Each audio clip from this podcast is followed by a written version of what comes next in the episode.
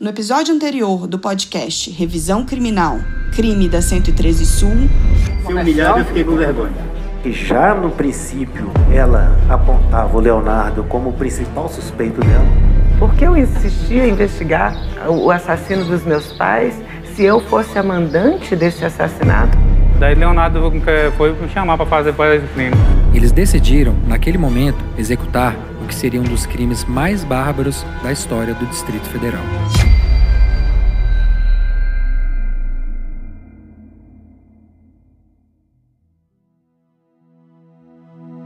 No início de agosto de 2009, Guiomar, a diarista da família Vilela, teve um sonho perturbador. No sonho, Maria Vilela e Francisca, a governanta da casa, lutavam contra dois ladrões encapuzados. Guiomar contou sobre o sonho para a funcionária do casal Vilela. Francisca teria lhe respondido que sonhos eram bobagens e que não significavam nada. Mas aquele sonho havia sido um presságio.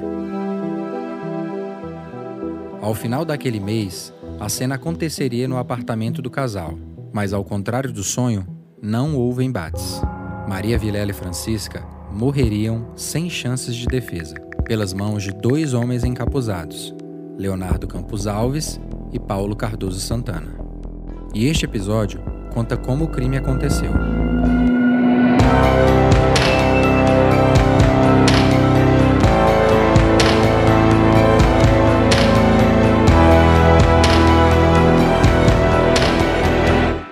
Revisão criminal. Anos antes do crime, Leonardo teria entrado na casa dos Vilela, quando o casal estava viajando. Por conta de um vazamento no andar, o síndico do prédio havia pedido que o ex-porteiro arrombasse a porta para que o concerto pudesse ser realizado.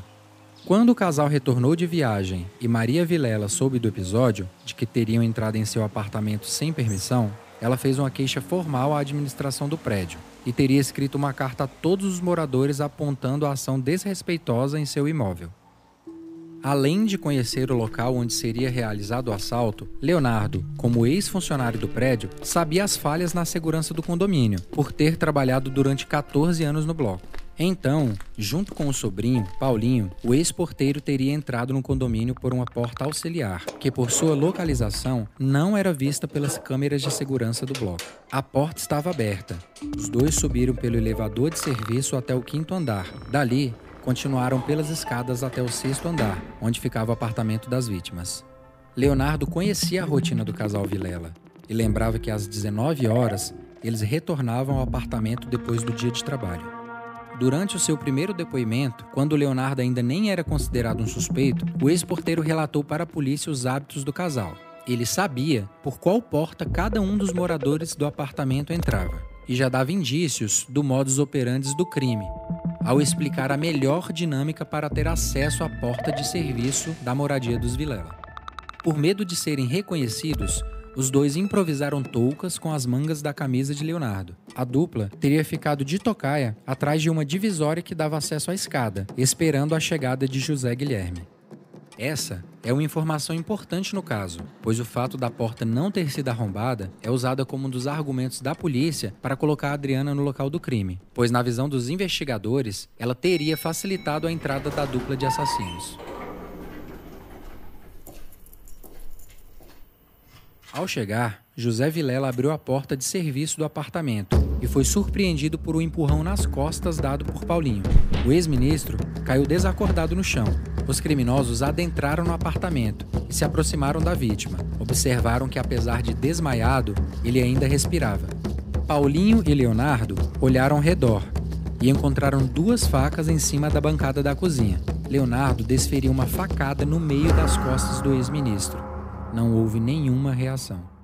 Em uma entrevista coletiva concedida na oitava delegacia de polícia, unidade responsável por sua prisão, Leonardo disse ter matado por medo. Pode falar pra gente o que, você sentiu na hora que você estava matando, já que você nunca tinha matado ninguém antes? Medo. Você matou por medo? Medo, desespero. Porque a partir da hora que eu entrei no apartamento dele, o que me passou foi só medo. Logo depois do assassinato do ex-ministro, eles ouviram um barulho vindo de fora. Havia apenas o apartamento da família Vilela naquele andar. Por conhecer bem a rotina do casal, Leonardo imaginou que fosse a esposa do ex-ministro, Maria Vilela. Paulinho e Leonardo se esconderam ali mesmo, na cozinha, esperando pela entrada da próxima vítima.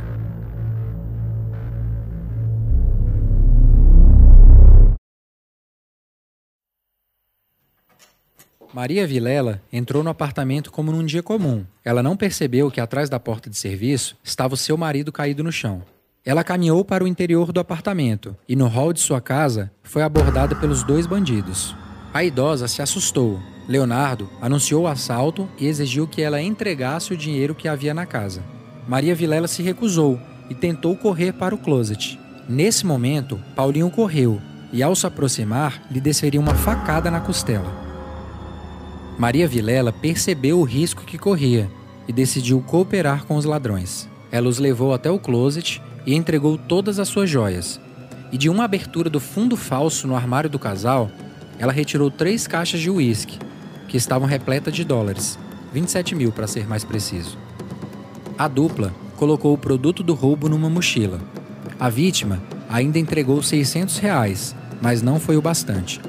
Paulinho pediu mais dinheiro mas ela respondeu que não tinha mais nada no apartamento e se dispôs a assinar quantos cheques eles quisessem. Mas quando Maria Vilela afirmou não ter mais dinheiro para entregar, Paulinho avançou sobre a idosa e a golpeou com várias facadas no tórax. Sem conseguir esboçar nenhuma defesa, Maria Vilela caiu no chão do corredor.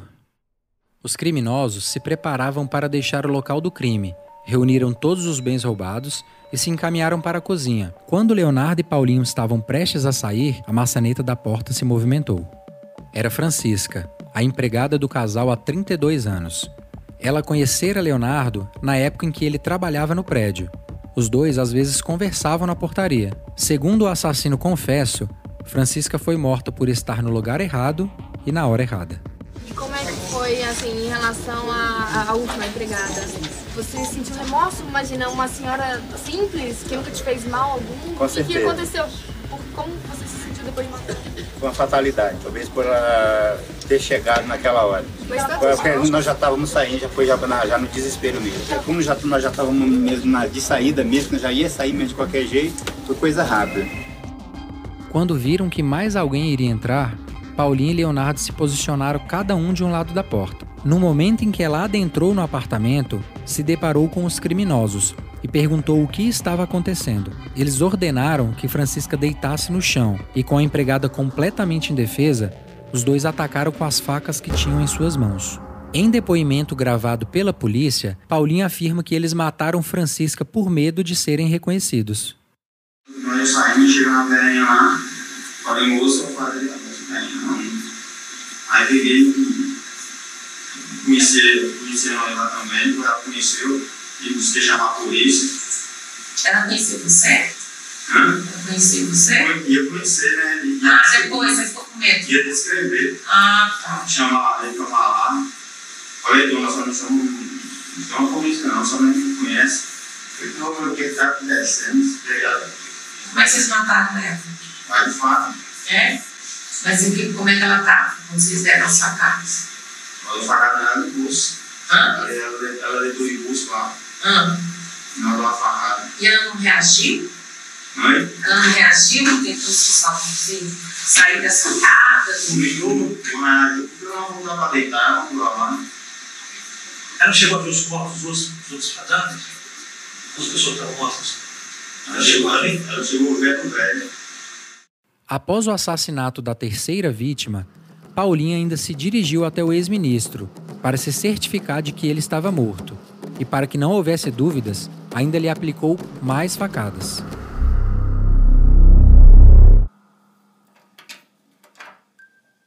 Leonardo e o sobrinho deixaram o apartamento. Aqui, os depoimentos dos dois divergem sobre a saída do local do crime. Leonardo, em seus depoimentos, afirma ter apenas puxado a porta de serviço, enquanto seu sobrinho diz que trancou a porta com a chave de uma das vítimas.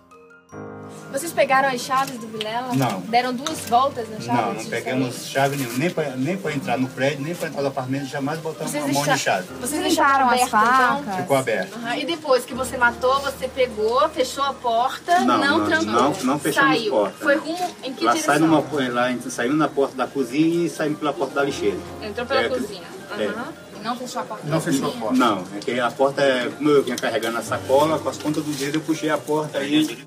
Por que esse pequeno detalhe é importante? Os familiares precisaram de um chaveiro para entrar no apartamento após o crime. Se apenas a versão de Leonardo é considerada, as peças da história não batem. Leonardo afirma que eles deixaram as armas do crime no apartamento. Vocês limparam as facas? Não, alguma- limpando as facas ficaram lá. Essa é uma outra divergência nos depoimentos dos criminosos. Paulinho, o outro assassino, afirma ter levado a faca que utilizou e jogado no rio Poçãozinho, localizado na área urbana de Montalvânia, a cidade em que morava. Uma das facas foi encontrada pela polícia, mas, segundo os agentes, não havia material suficiente para um exame de DNA. Voltando à dinâmica do crime, os dois desceram pelas escadas do prédio. Como eles sabiam que não haveriam registros de suas passagens nas câmeras de segurança? O ex-porteiro conhecia as deficiências na segurança do prédio.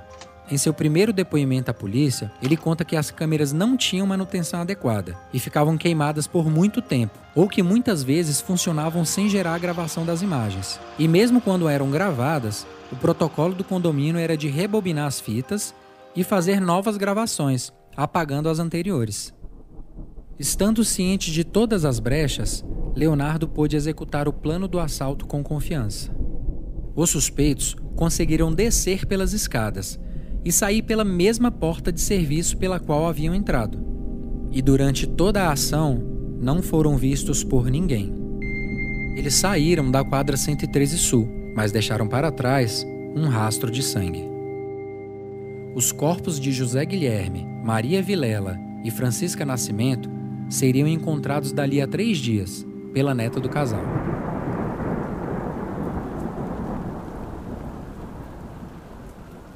Este podcast é produzido pelo portal Metrópolis. Saulo Araújo apurou e narrou o Revisão Criminal. Isabela Almada é responsável pelo roteiro, pesquisa e montagem. Gabriel Foster criou a sonoplastia e Gabriel Pereira captou o áudio. Moisés Dias desenvolveu a linha visual do podcast. Lilian Tarran, Priscila Borges, Otto Vale, Olivia Meirelles e Gui Prímola editaram o material. O Metrópolis é um portal de notícias com base no Distrito Federal. A vocação da equipe é apurar reportagens de fôlego que fortaleçam a democracia e o desenvolvimento social. Atualmente, o site é o quarto mais acessado do país e já venceu os principais prêmios nacionais e internacionais de jornalismo. Até o próximo episódio.